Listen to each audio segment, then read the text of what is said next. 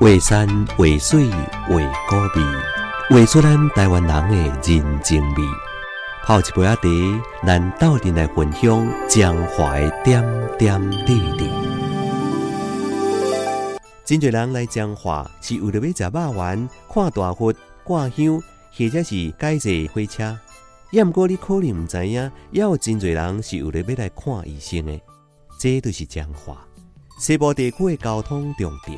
长管铁路山线甲海线的交汇点，嘛是台湾乡镇当中病院甲医生、护士真侪这城市。彰化有真侪人停留的记忆。印象中的彰化，土地肥、气候温和、庙寺多、人文鼎盛。古早叫半山的彰化，是白毛族半山社所在的所在。清初的时阵叫做自罗半山。到了雍正元年，才改叫江化县，是处于彰显风华意思。雍正十二年，当地地官查起的围城，离这座城的范围，都是伫咧古名望辽山的八卦山下。原来半山街一带，也就是今麦江化市区。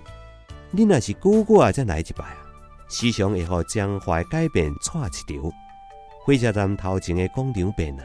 八卦山风景区重新规划啊，社交馆文化区的设立，和彰化加一份真高的人文味。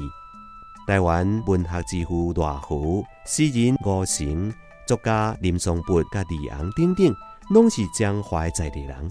无怪人咧讲，彰化专门出文人。彰化人甲彰化边缘的太阳有同款热情的个性。每一个诚恳温暖的笑面，拢看得到人甲人中间上简单、上亲切的感情。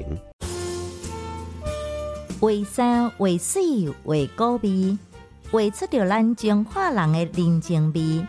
FM 八八点七花园广播电台，甲咱斗阵听笑中华点点滴滴。